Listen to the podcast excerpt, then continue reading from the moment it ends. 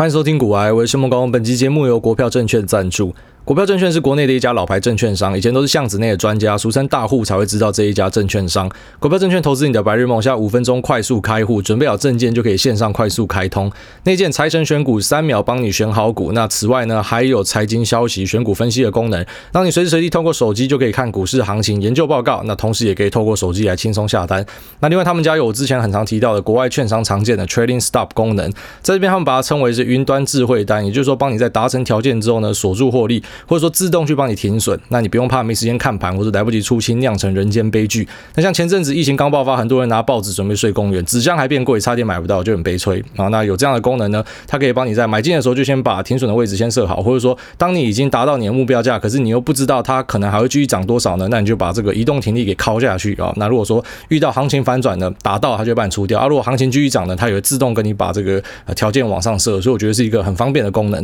那国票证券他们针对新户有推出很多优惠活动，现在只要完成线上开户就送你手续费抵用金五百块，我们听众额外再加码三百块的手续费抵用金，预约下单也会再送你夜间交易的手续费抵用金八万八。那如果你是交易大户的话，可以参考看看他们现在交易，呃，满额两千万就送你 Gogoro 三，数字看起来很大，但是分母就代表是更少的，也适合那种做比较短线会打大单进出的人啊，可以抽一台摩托车啦。那现在呢，国票证券线上开户，你也可以成为巷子内的专家，最重要的是你记得要使用我们的专属链接去申办，才可以享有全网独家的专属好康优惠。那我就把链接跟说明，然后一些注意事项放在我们的资讯栏，有需要的朋友可以参考看看。好，那我昨天跟朋友聊天的时候，他跟我提到说，最近币圈又开始割韭菜了，就是有一些项目，它很明显就是资金盘啊，圈大家钱啊，然后进去，然后后面要割一把。那我觉得其实也不用刻意去提醒币圈里面的人，因为大家应该对这个现象已经非常熟知了。但是如果是那种你今天做股票，甚至是连投资经验都没有的，然后你要去跨入一个我觉得市场上目前波动性最大，那也是最多骗局的地方，自己要小心那！很多找你去买一些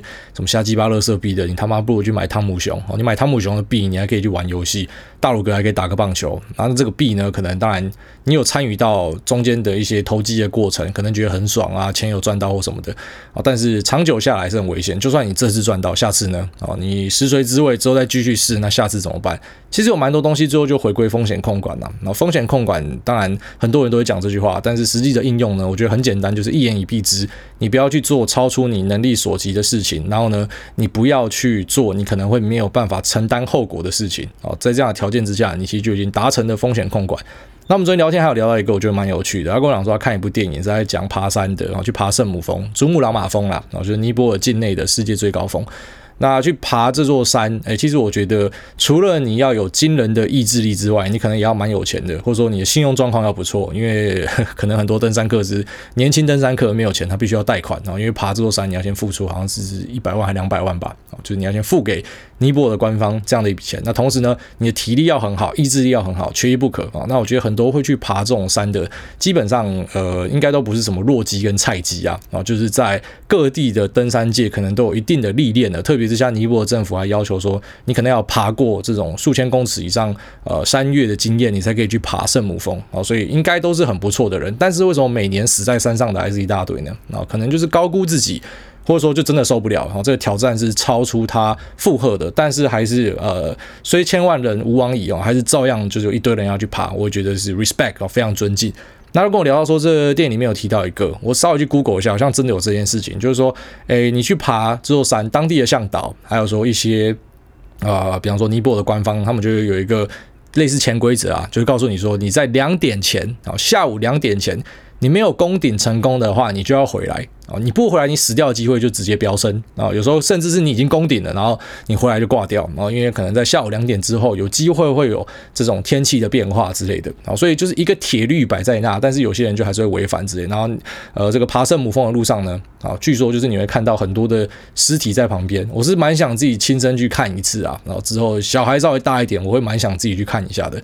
那之前有些人会讲说，拍摄者不救，为什么你不把那尸体拉下来？没有，因为上面尸体真的太多了，所以这也是为什么尼泊尔政府会跟你收一个这个登山的费用嘛，就包含救援啊，那什么后续的这些尸体的处理啊、环境的维护啊什么，就全部算在里面。因为爬这座山挂掉的人真的太多了。那我觉得像这个啊，下午两点前没有爬山成功就得下山这件事情，我觉得就是非常值得参考，因为它不是只可以用在爬山，而其实可以用在每一个地方。像如果在投资交易里面，你有一点基本的风险控管的观念的话，其实我觉得会让整条路走得更顺遂。但是很遗憾的是，大多数人学会风险控管都是在真的受伤之后。哦，就像你学会真爱呢，就是在你分手之后，你才学会学会家庭的关系的重要性，还有他为你带来的种种感动呢，是在你他妈离婚之后。很多人都是要在受伤之后才会知道。好，但是有受伤过的人跟没有受伤过的人，其实如果你把它放在一个市场里面，他们两个表现出来的状况会完全不一样。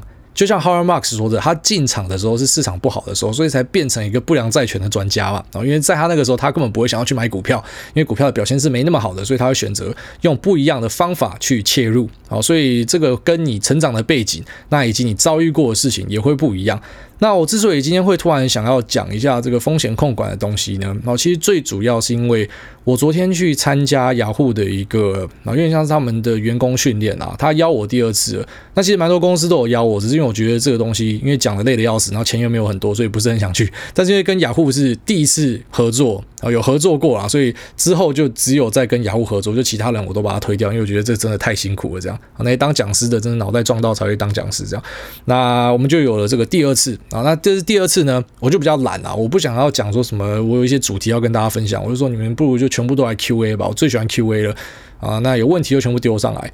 那让我非常非常意外的是，这个 Q&A 大概有三分之一全部都在问标股哦，可不可以上，还可不可以报，那它会持续到哪里？我必须得说，标股会持续到哪里，真的没有人知道。我自己也上到一个标股嘛，在两集前不是有一个呃标题下歪打正着嘛，那就是讲我自己就歪打正着。我我预期这个东西应该是三年五年的一个长多的标的，就它近期突然喷起来了，我自己也不知道为什么。那搭到标股就就是赛，就这样而已。就你也无法想象说这个市场疯狂可以到什么样的程度，或者说什么突然一瞬间的拉单。那跟一瞬间的这个需求井喷啊，但是供给呢没有办法跟上，那它可以持续到什么样状况？真的没有人知道，完全没有人知道。但是我相信，之所以会有这么多的雅虎员工，或者说外面的人会想要问这件事情，多多少少可能就是因为你们身边有些人搭到了这个车，或者说你可能看新闻报道，开始在跟你写说谁谁谁重压某某某标的，那他赚了什么十倍二十倍，超多这样的新闻，最近都是这样的新闻，那你就开始觉得说他妈我是白痴吗？我在这边指数化投资，我在这边做配置，我在这边啊买电。电子股我是低能嘛？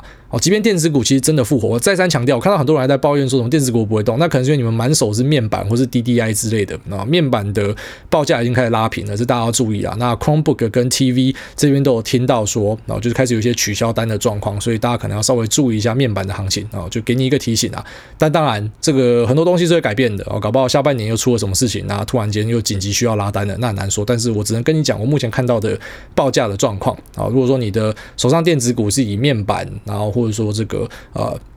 视讯控制晶片啊，那呃触控控制晶片等等啊，DDI、TDDI，那面板相关的东西，它最近是比较难过一点啊。那你知道为什么这么多人会问面板吗？那这也是跟前阵子面板王有关。当面板王在涨很凶的时候，大家都在追面板，然后后来一大堆可能追在山顶的，或者说他赚了一点食髓知味，然后在高点越压越多，后面一个反转就全部套在山上哦。本来赚钱的直接变大赔，这是我们看过很多这样子的例子啊。那我们也知道，其实在这个呃行情很好的时候啊。这个记者就只会跟你写这样的故事，就谁谁谁赚很多之类的，这就有点像去爬圣母峰。我刚刚最前面的例子一样，你今天去爬圣母峰，然后一定会有人是什么三点四点才攻顶的嘛，那他下来他也没事啊，他就说啊可以啦，三点四点也可以啦，这样好，那他们跟你讲说这个是成功的，这是可以，这方法是可以做的。但是你要想啊，这是这些人讲的啊，你没有办法去问上面尸体啊。如果你今天上去问那些尸体。好，那一大堆尸体，搞不好一大堆就是想要熬单的，就想要想要呃，在这个时间已经到的状况之下，还想要继续攻顶的，因为我来都来了，我都付了两百万了，他妈的拼了这样啊，那可能最后就死在山上了。所以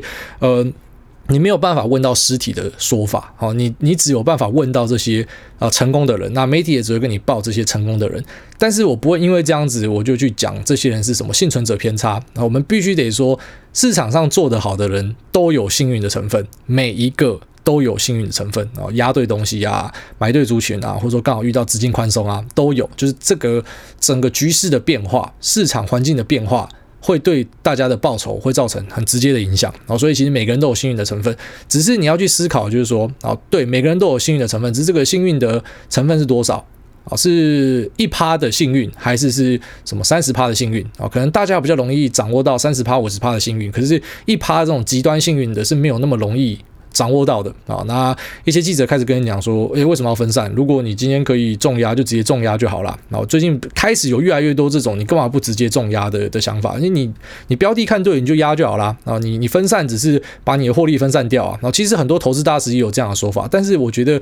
这个都是见仁见智。就像每个投资大师出生的环境不一样，那他遇到当时他进市场的环境不一样，他们其实会给出完全不一样的说法。当你今天觉得重压是 OK 的时候，啊，有可能是因为你的选股能力卓越，也有可能是这个人他在市场的时候刚好是，比方说美国的大多头年哦，他他整个人就是大多头年的产物，所以他当然觉得他妈重压没问题嘛。啊，但是如果今天市况是没那么好，你就会发现可能报道会往另外一个方向写。好，你可能要注意呃分散风险啊，这个风险是要分散的，鸡蛋不要放同一个篮子，不要全部都重压传产或者重压电子，你可能都要配一点。那甚至开始跟你鼓吹股债配的重要性啊，你要有一些负相关的标的，那这样子呢才可以保护到你的部位等等的。那你要一些多元性的配置。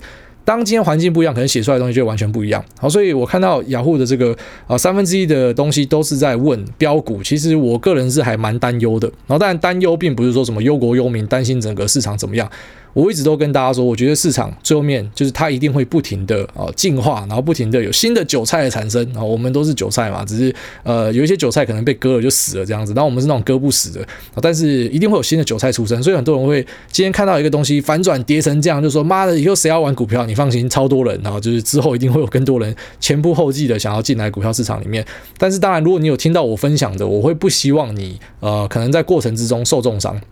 然后或者说你受到你的同事的影响，或者说诶报纸的影响，然后你觉得你开始怀疑自己的策略，然后你在怀疑你做的事情是不是对的啊？其实这这几年，然后这一两年真的是绩效膨胀年啦，然后就连身边一些很厉害的 trader 也在讲这件事情，就说诶。妈的，好像今年没有赚一亿的都是废物一样啊！但是，诶、其实你你真的要可以赚到很暴利的报酬率，呃，你在一两年内达到是有机会的啊！但是你要长期可以达到这样的东西是很困难的。股神巴菲特他可以达到他每年的报酬率大概是二十趴，还是杠杆之下啊？因为这个波克夏有浮存金嘛，所以等于他有开杠杆。那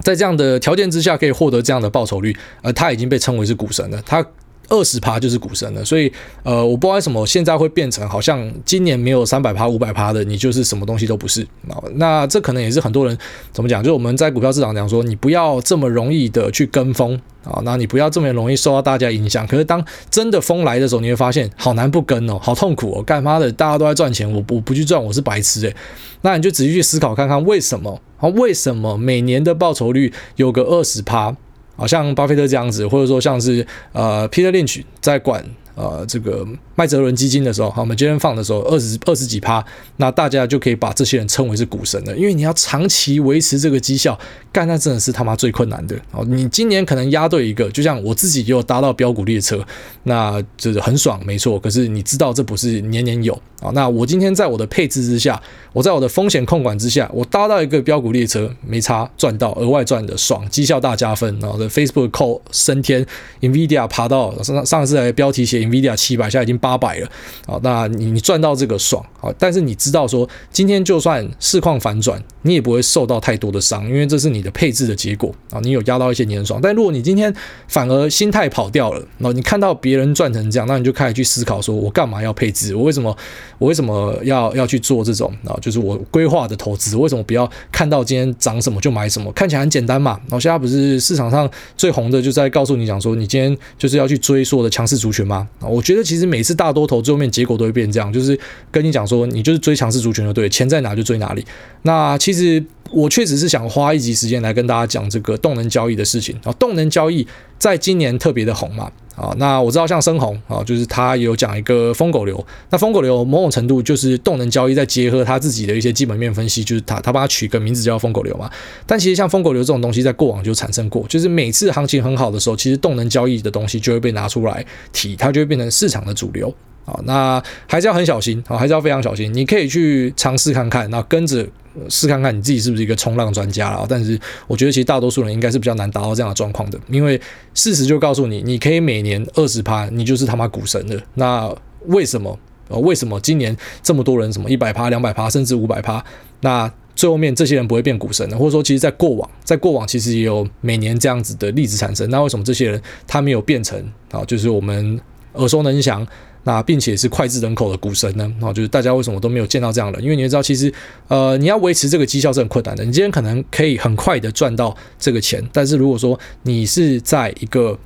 呃怎么讲，类似蒙眼的状况之下，没有在没有做任何风险控管的状况之下，你赚到这一笔钱，因为你是直接重压，你直接杠到爆。那你非常高几率会在之后，你想要去复制你过往成功的方式，结果你发现哦，就是这次赔了很多钱，你赚的都直接一次吐回去了。因为这样案例是很多的，但是你在今天可能行情非常好的时候，没有人会跟你讲这个，报道也不会跟你写这个，那就会影响到很多人的操作啊，然后就会在比方说这个雅虎的分享会上面开始问我这样子的问题。那我给大家的建议是说，真的没有人可以预测到行情。如果你的配置里面刚好给你捞到标股，好，恭喜你啊，就是你你很爽，你有赚到，那可能。呃，不知道怎么停利的，配合一点 trailing stop，然后用 trailing stop 的方法去做一些停利，那至少不要空手而回，好，这是可以的，这绝对是没有问题的。但是如果说你过度的想要去追求一个可以短时间让你获得三百趴、五百趴、好一千趴的东西，最后面会顾此失彼啊，好，但是其实现在在讲风险的东西，就会变成什么什么酸啊，就是。怎么讲？我觉得在网络上的酸民越来越多。虽然其实酸民对于我们这种创作者来说，它本身就是一个职业伤害，就是你一定会遇到。那你遇到之后，你要怎么样去调剂？我是还好啦。那我知道有些创作者遇到酸民的很忧郁啊，怎么看一些粉砖一样是写投资的，讲一下自己的看法，然后就被人家刁啊，就反正就开始被酸就对了。然后我们可能就下一篇文章就感觉出来他受伤了啊，我觉得很可惜啊，因为其实人家跟你提一些风险或什么的，他不是要呛你，你知道吗？我不知道为什么很多人会这么敏感，觉得人家跟你点一些风险什么就是要呛你。因为他跟你想法不一样是很正常的，因为他没有买嘛。如果他真的觉得这东西真的这么好，他就会买了嘛。但是他没有买嘛，所以他讲了一下他为什么没有买的理由。那我觉得你听的，其实他对你来说是帮助啊。就像我很喜欢看一些呃做空机构的报告，因为我看了之后，比方说我的标的被人家做空，或者说我的标的有一些分析师他觉得是要啊这个东西是要 underweight，是要开始卖掉，我我不要持有。像 Nvidia 那时候在四五百块的时候，那一大堆讲说 Nvidia 根本就太贵。妈，我看这些标的看，我看这些报告看得超过瘾的，然后并不是说什么呃要去。酸这些人啊，你看你们写下什么乐色报告，就只是我看了你提醒的风险之后，然后我觉得这个风险其实不是什么风险，反而让我更有信心的啊。但是其实发现好像蛮多人没有办法有这样的一个度量啊，就只是你你看到一个东西，你就会觉得好像别人就是要攻击你或什么的，其实没有这样的事情啊啊。那我跟大家提醒的东西也只是讲说，我们在过去应该说，你如果你听我们节目一直以来，我们是不是一起经历过了很多啊，什么口罩股啊、防疫股啊，那什么股什么股的，其实当时都会都会有那种标股流氓的产生啊，呃，这个就是无脑多啦，就是买啦，台积电直接上一千啦，啊，台连台积电这么稳健的标的，那时候说什么上一千的那些人直接追的一大堆，不是停损的吗？啊，你应该在各大讨论区都看到停损，然后开始骂台积电是垃圾的吧？然后就是当一个东西哎行情好的时候，就是会有这样的。现象就是会有很多这种啊，基本上我觉得啊，真的就是赌徒啦，因为他根本这家公司在干嘛，什么他都不知道。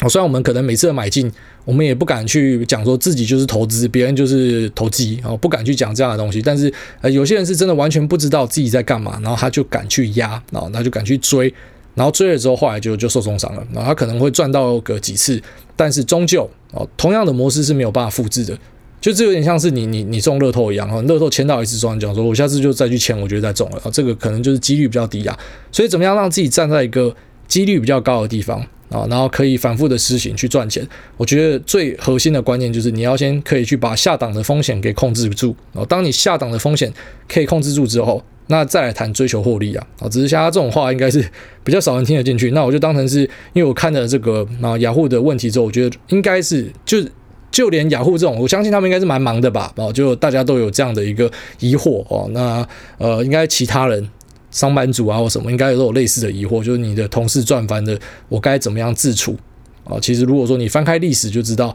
你就静静的看就好了啊。如果你你可以在市场上抓到个什么二十趴、三十趴，你已经很厉害了啊，真的很厉害了。那不要觉得啊什么这个就是。然后一定要跟别人一样啊，然后我一定要怎么把手上的部位清掉啊，要像他一样要冲啊什么的。然后这个可能长久下来对你是有伤害的。但当然你也可以听了我的说法之后，觉得我是在放屁啊，那反而鼓励你，你觉得我就是要像他们一样，我就是要去拼看看。那当然也欢迎啊，只是呃后果就是自己承担的。那当然后果可能是好的，那就是一个很舒服的承担。好，那这节目先聊到这边，好，我们接下来进入 Q&A 的部分来回答一下大家的问题。好，第一位我就是路有冻死骨的三类科科。五星吹捧选我选我，五星吹吹吹，菜鸡终于全部听完了，优质节目五星吹捧。以前菜鸡自己看一些投资的书，常常抓不到重点，听完挨大的 podcast 就像是打通了任督二脉，阅读速度明显提升。之前对挨大节目其实是有点反感的，起因是因为去年听回声乐团的 live，旁边两名男子一直聊天，聊股市，聊股癌，聊到三小便利商店美眉。现在回想起来，没态度矫正他们真的是太遗憾了。不是啊，关我屁事你啊，关我屁事啊！妈的，人家在那边聊天，然后你对我节目就产生反感，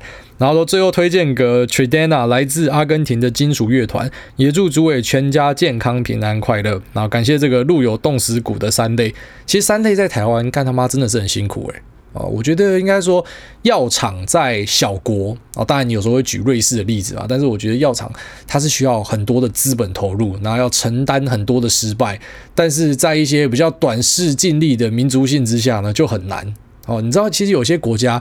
呃，我们不知道不知道讲台湾呐、你去看一些例子就知道。我就不要讲哪个国家，但是稍微研究一下就知道说，要做一些比较长期的投资，在一些民族性之下是很困难的，因为大家要立竿见影，要看到当下马上可以发生的事情。好，什么任何一个要做什么五年、十年布局的，就会觉得干干嘛要花这个钱啊？所以呃，确实三类在台湾是比较难推啊。那过往有好几次的契机起来嘛，好像之前的这个浩鼎啊，后来中裕新药啊，然后到现在的呃呃稍微前阵子的合一嘛。然后到现在的就是两家疫苗公司，其实大家都希望说有一个东风来了之后呢，然后整个生医产业会推起来，我也还在期待啦。好，希望有一天三类呢不会路有冻死骨。然后下面为这个宜兰小农听为他说感谢挨大，挨大这个时间留言想必是不会被念到，但相信挨大应该会每个留言都会看。我是上一集留言的宜兰小农，非常感谢挨大帮忙推广我的粉丝专业，两天内就多了二十二个追踪，还好啊。他说 还有很多矮粉在我的贴文下面签到互动，那直接屌压我在脸书下广告，五天五百块的效益，感谢挨大帮忙。那艾粉也很甘心，祝挨大一家平安，老婆生产顺利。感谢下面一位，我比高端疫苗更高端。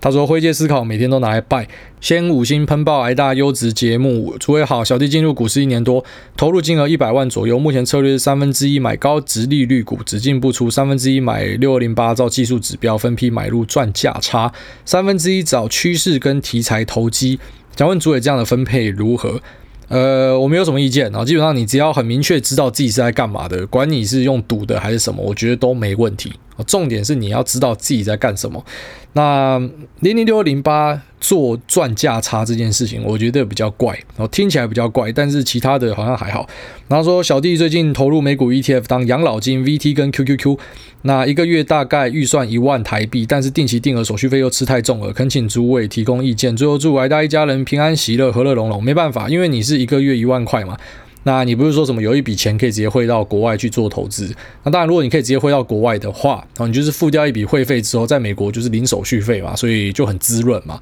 但如果你没有这样的一笔钱，你要分批的话，其实当然你只能选择付委托。我就听起来付委托就是可能比较适合的方法，但是付委托就是贵。然后他卖出又再跟你抽一趴，好，所以付委托拿来买指数还 OK，长期投资还 OK，但是如果要拿来做个股就会很亏，啊，真的会很亏，因为你的成本就高很多。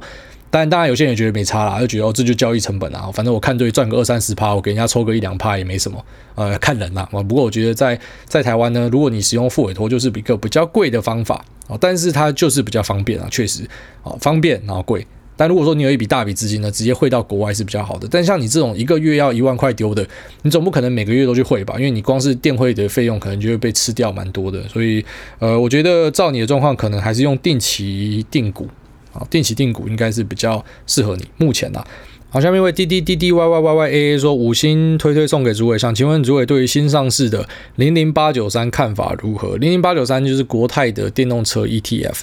那他的持股我有看过，然后因为雅虎的人有人问啊，所以我稍微先去查一下，说他包了什么东西。那它里面包的东西呢，前面两大是 Tesla 跟 Nvidia 哦，这个国泰的操盘人 Respect 哦，跟我的选股一样，这两个就是最屌的，没错，就是选这两个就对了。但是它后面包的东西有些我就不喜欢的哦。那这种主动型的 ETF，主题式的 ETF 呢，我觉得它最大的一个考量哦，你需要考量的点呢，就是它夹的东西不一定是你要的东西。像我自己电动车的配置里面，他选的东西一大堆，我根本不会选哦。但是不是代表说什么他比较笨，或者说我比较笨，就只是每个人看法不一样。他觉得这个是受贿的啊，我觉得不是啊，所以只是看你个人的判断。但当然，如果你是没有任何选股能力的就是说你根本不会选股的，你要买这样的东西可以吗？我觉得还可以啦，哦，还算可以，但是就一样，这种主题式的 ETF 呢，费用是比较高的哦。但当然，如果你说它短期之内可以为你带来很多的报酬，我多付一点费用也没什么，嗯，是这样没错啦。那但是呃，是我会选择自己配。啊，我觉得自己配的都会比人家配的还要来得好。你承担自己选择的风险，而不是把这个生杀大权交到别人手上。我最讨厌把生杀大权交到别人手上。所以我的看法是这样。下面为板桥桂纶镁说，梦到绝对不败的一档股票，不知道为什么 Apple 狂吃我的留言，已经留一百次了。之前做梦梦到自己不小心卖出手上所有持股，然后账面变成负八万美，整个吓傻。仔细一看，发现自己 all in point up 之后，就突然安心了。那想必只是一时的落赛，这档绝对不赔啦。这个板桥贵人美，你留言被吃掉是很正常的，因为那个 Apple 哦，它就是你今天留言下去，它不会马上出现，所以会显示好像这留言被吃掉了。但是一段时间之后呢，它自然会出现，所以你不用一直反复留，因为你反复留就等于你刷新它的 CD 时间，就是它要再更往后延，它才会出现啊。所以在这边也提醒一下大家。然后你说 Pornhub 这张股票，对，如果可以买的话，我相信这档真的是呃怎么讲？类似是会大赚钱的股票，稳赚不赔，真的不敢说啊。投资没有稳赚不赔的东西，但是这个期望值应该是不错。就像是那个什么 OnlyFans 一样，他妈的，如果你真的买下去，我觉得这都是会超级赚钱的东西。那 Pornhub 的母公司是 MindGeek，那我们在之前有一集黄赌毒大发财有聊到这家公司，然后基本上它算是垄断的色情产业。在我的观点啊，就是一大堆色情网站都是他们家的，你可以去 Google 一下这家公司，太可怕了，色情帝国。那为什么没有上市呢？废话，赚到爆掉就不用上市啊！上市某种程度来说是一个融资的管道，或者说有些人会讲说啊，这个打开公司知名度啊，增加业务啊什么。但是我觉得其实核心就是融资的管道啊，你对外募资啊，那这个创办人啊可以套一点钱出来或什么。但那种超级赚钱的公司很多都不会上市啊。下面一位坡坡神长他说，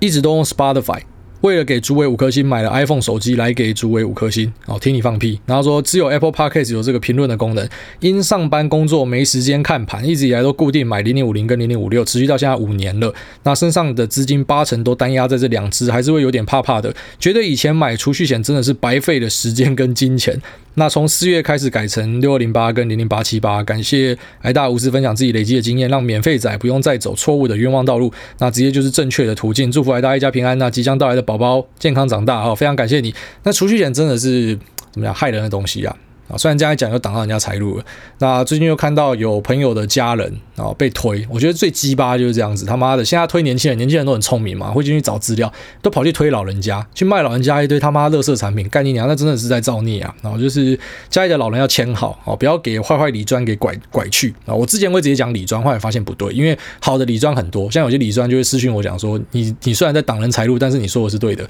啊。那也有很多银行的业者啊，前几天还有一个这个。啊，怎么讲？应该是直接蛮大的，还直接贴名片说他有在听我的东西，他觉得我讲的是对的。虽然挡到一些人财路什么，我不是故意要挡财路，我就讲我的意见嘛。啊，当然你也可以有你的抗辩嘛，就是诶，我觉得为什么我要卖这个产品给老人家？哦，这东西有多好？反正大家越辩越明，真相会出来嘛。那我还是建议在下之前呢，家里的老人会签好，哦，你一定要把它签起来，那不要被什么坏坏理专拐去买一些他妈瞎鸡巴烂东西，然后那个真的最后面是他妈的害人。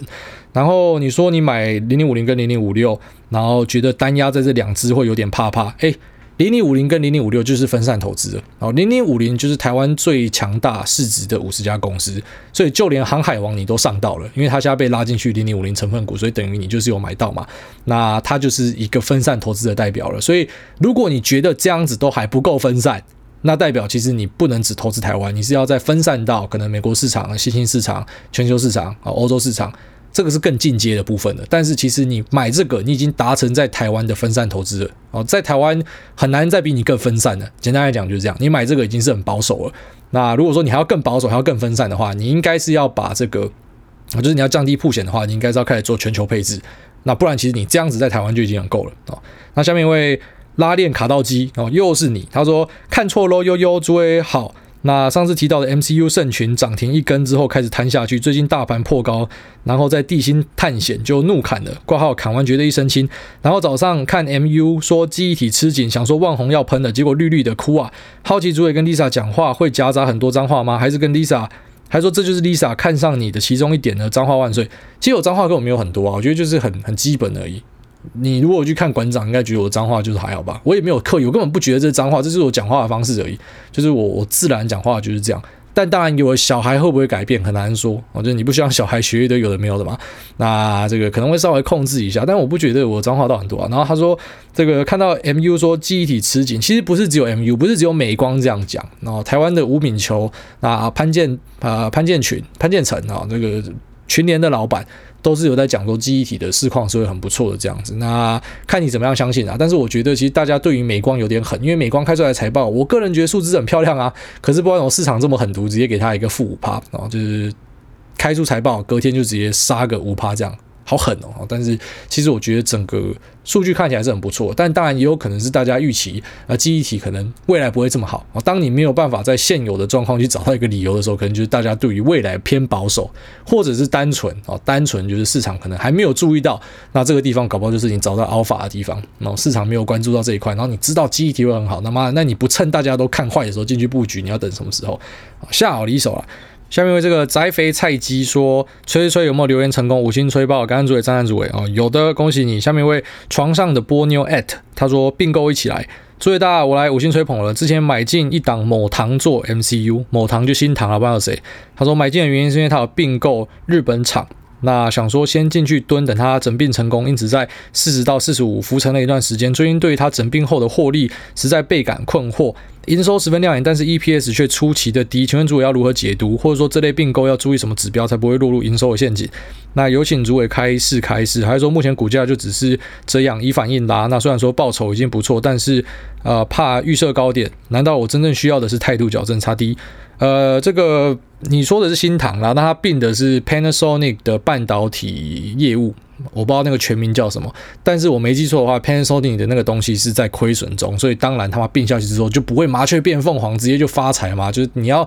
承担人家的那个亏损，就是会一起算进去嘛，因为你去并它了，这个营收拉上去没错，但是人家是在亏钱的，所以当然你看起来就会一起是亏钱的嘛。那只是如果你是看到整并效应的话，不要看太短。哦，就像呃国巨啊，国巨整天都在并人家，但是最后面就发现说，干他每个并下去，最后面那个决定都很准哦，就是他他压到宝的机会很高，这样他并了基美嘛，然后他的同心电去并了胜利嘛，然后那我觉得都是很成功的并购。那当然，你刚买下去的当下会对营收跟获利就会有直接一个立即的变化嘛，但是你重点不是要看这个当下的营收跟获利，你是要看整并之后的。动作哦，那个才是你要去注意的，就是他们呃一加一会不会大于二啊？那才是你要观察的，因为你你当下并下去，你就只是把两家公司的财务状况并在一起看而已啊，对吧？好，那下面为这个艾米丽她说，芒果冰沙如何增加记忆力，如何让逻辑变好？谢谢艾大，祝你身体健康。我记忆力只有三秒，跟虾一样哦，就是我在很多事情上面，呃，我觉得我自己。没有花心思啊，就我很常会呃听到一个东西，左边耳朵进，然后右边出，这样。我老婆很多时候说，很像在跟石头讲话。我是有改进这件事情，慢慢的啊，但是我觉得是因为我很专注在，就是我觉得很重要的事情，好像是什么打游戏啊、炒股啊之类的。那如果你的意思是要问说，你觉得我记忆力跟逻辑好，所以你才要问我的话，那怎么样去增加？我觉得，嗯，我没有刻意有意识的去增加这件事情，但是我每天在做的事情就是一直在看，一直在阅读，啊，疯狂的阅读。那逻辑呢？嗯，我自己假设说要去评论这件事情，我觉得是呃，保持一个开放的心胸啦。啊，就逻辑要顺的话，就是你不要。固步自封。如果你固步自封，永远都觉得自己是对的啊，比方说在你的脸书同温层里面发挥，然后在同温层里面自己转，最后面会变成逻辑有障碍啊，因为没有人会出来打脸你，没有人会指正你，没有人会去帮你修正，所以你就会呃会出问题啊。就你要尽量的去啊，虽然同温层里面很快乐，没错。那如果你的同温层都是精英，那也是很不错，就待在同温层里面。但是有时候去外面接受一些刺激跟挑战，其实可以把整个啊，就是你的思维的方式跟逻辑呢调得更好啊。我的想法是这样。下面为这个八零后的小韭菜说：“哎大我爱你。”那近期开始听癌大节目，获益良多，十分受用。前几题癌大讲的电子股动起来了，那如果买到没有动的，是买到神奇的东西，手上的和硕一直像死鱼一样，看来我就是买到神奇的东西。想请问大的看法，和硕就是死鱼啊，这有什么好说的？那有些股票就是他妈死鱼啊，像启基也是死鱼啊，中磊也是死鱼啊，但是启基最近突然弹起来了哦，就是启基起基了，他妈吓死了。那可能跟车用有关呐，因为启基除了我们讲那个 Starlink，当然最近 Starlink 也有动作，会不会是因为 Starlink 的话题，还是说是因为车用的关系，很难说，还是说因为网通最糟的状况已经过去了，没有人知道。但是一个牛皮股突然就他妈动起来了，有时候有些东西不会动的，但一瞬间就动起来了啊。不过确实有很多股票就是这种我们讲牛皮牛皮的，合作就是其中一个了啊。你买它就应该知道它本身就是不太会动的。就是怎么讲，就是股性啊。所以股性不用把它想得太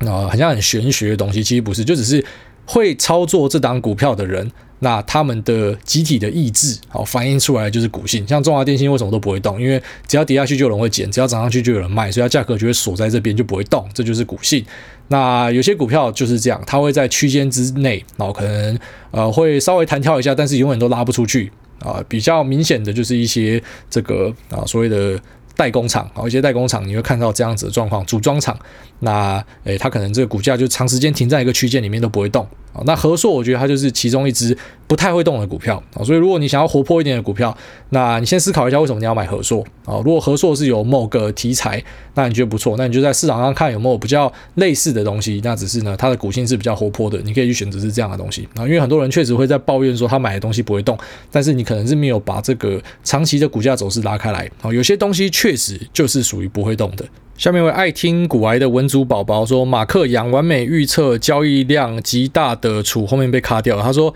五星吹爆癌大癌大阖家平安。昨天看到马克杨挂号算如实的直播主跟选手吧的脸书贴文，宣称他跟朋友找到一个能完美预测交易量极大的处置股当冲涨跌的公式，可以帮你赚到你最大信用额度的五到十趴，有接近百分之百的准确率，而且几乎都能卖。空在最高点，或是买多在最低点，且不论当天是涨是跌，都能赚到这五到十趴。当天越震荡赚的越多。加入他的赖群听分享是免费的，不过以我很不充分的学识，无法判断是真是假。想请问大家，这种公式有可能存在吗？保证赚钱听起来就很奇怪啊。不会啊，如果真的是保证赚钱，就是台湾可能只有五年内会出现一大堆富豪吧，类似这样子。好，那所有保证绩效啊，或者说保证获利的东西都要停看停的。啊，但是当然，如果说真的有人发现了秘密，哦，找到上帝粒子，那我个人也是乐见其成的。啊，但是我觉得，你知道有些东西就是尝试啊。啊，下面一位。